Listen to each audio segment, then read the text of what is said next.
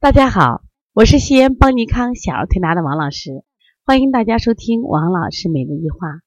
今天呢，我想分享的主题是幼儿园分离焦虑带来的睡眠不安。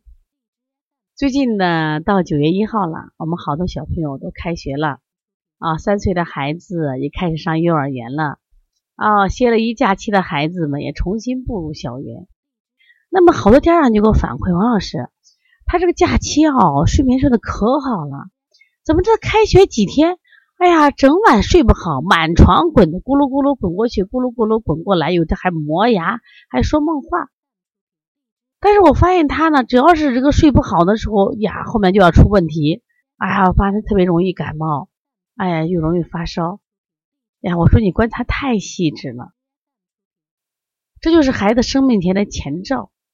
就是为什么孩子到了幼儿园以后，按理说有这么多小朋友陪着他，是不是吃的可能这很开心，一群人在吃饭？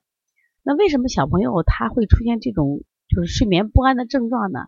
实际上啊，这属于一种分离焦虑，就是小朋友呀，更多的时候是跟在父母在一块儿，所以呢家里呢就照顾的特别细致，而且呢都是以他为主。特别是这个三岁以下的小朋友，刚三岁，刚上幼儿园，一下子根本就适应不了这种集体生活啊，就会想妈妈啊，想妈妈一会儿给水喝，妈妈一会儿啊问你尿不尿，是不是？妈妈问你一会儿问你饿不饿？对呀，妈妈这种就是无死角的这种关注，让孩子觉得很安全。但是到了幼儿园以后，他就没有这种感觉了，享受不了这种待遇了。还有一些孩子大一点，孩子在因为在放假期间他好自由啊，然后呢，他突然上了幼儿园以后呢，那就开始受限制了呀，基本在这屋子里待着，而且呢，运动也特别少，所以这种孩子就特别的会想家，想念妈妈，想念对我特别好的姥姥和奶奶啊。虽然学校也发好吃的，但总觉得没有家里那个好吃，所以因此他就会产生一种焦虑。这在心理学上叫分离焦虑。这种分离焦虑呢，它实际上在学校的时候不显现，但是他回到家的时候特别显现，因为他回到家里以后，他特别珍惜跟妈妈在一块儿，因为他害怕第二天又再次什么呀被分离。所以这个时候呢，他会带着情绪进入梦中，这时候呢，他睡眠就开始不安了。实际上，小人儿也会做梦的。啊，他会梦着他离开妈妈啊，他会梦着这个他吃不上好吃的，当然等等等等，可能有很多的这种想法。那这个时候大家知道，长期睡眠不好，那么这个孩子的这个身体一定受影响。当睡眠不好，身体受影响的时候呢，就会出现什么呀？特别容易引起外感。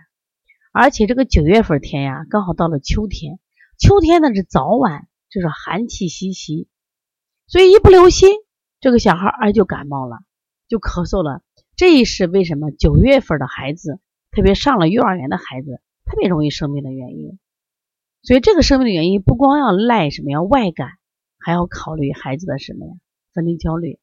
还有一些家长呢不在乎这，无所谓，都要锻炼他呢。我觉得不对，因为小孩的这个身体呀、心理呀，都是从小往大的成长，从脆弱到不脆弱。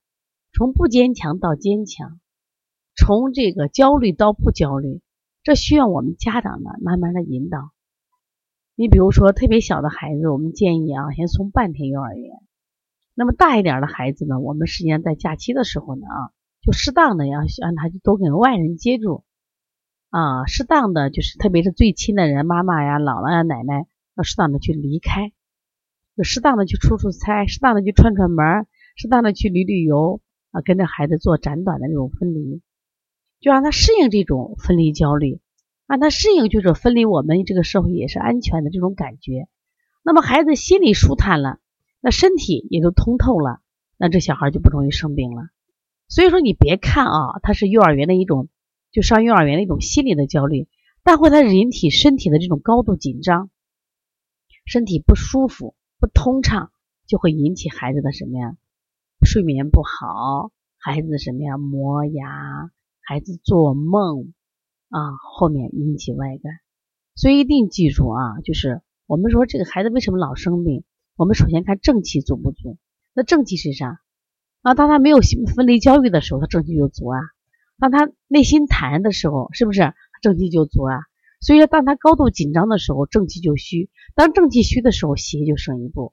所以做这个孩子的这种睡眠的时候，除了做一些安神手法，比如水底捞明月、小天心、内劳宫以外，那我建议呢，也给孩子做一下分推膻中或者揉膻中，揉一下心腧，然后搓擦百会安安神。另外给他讲一些这种上幼儿园的故事啊，多讲一些。刚才还有就适当的。训练一下孩子短时的这种分离，让孩子适应这种幼儿园生活。那这样的话，我们的孩子皮实了，他就不生病了。如果你的孩子也有这样的问题啊，那可以啊和我联系。那我们说也可以加这个喜马拉雅的这个微号啊，微号。那这个微号是多少呢？大家记一下，是幺七七九幺四零三三零七。喜马拉雅的微号是幺七七。九幺四零三三零七，或者是幺三五七幺九幺六四八九，那么也可以打这个电话啊。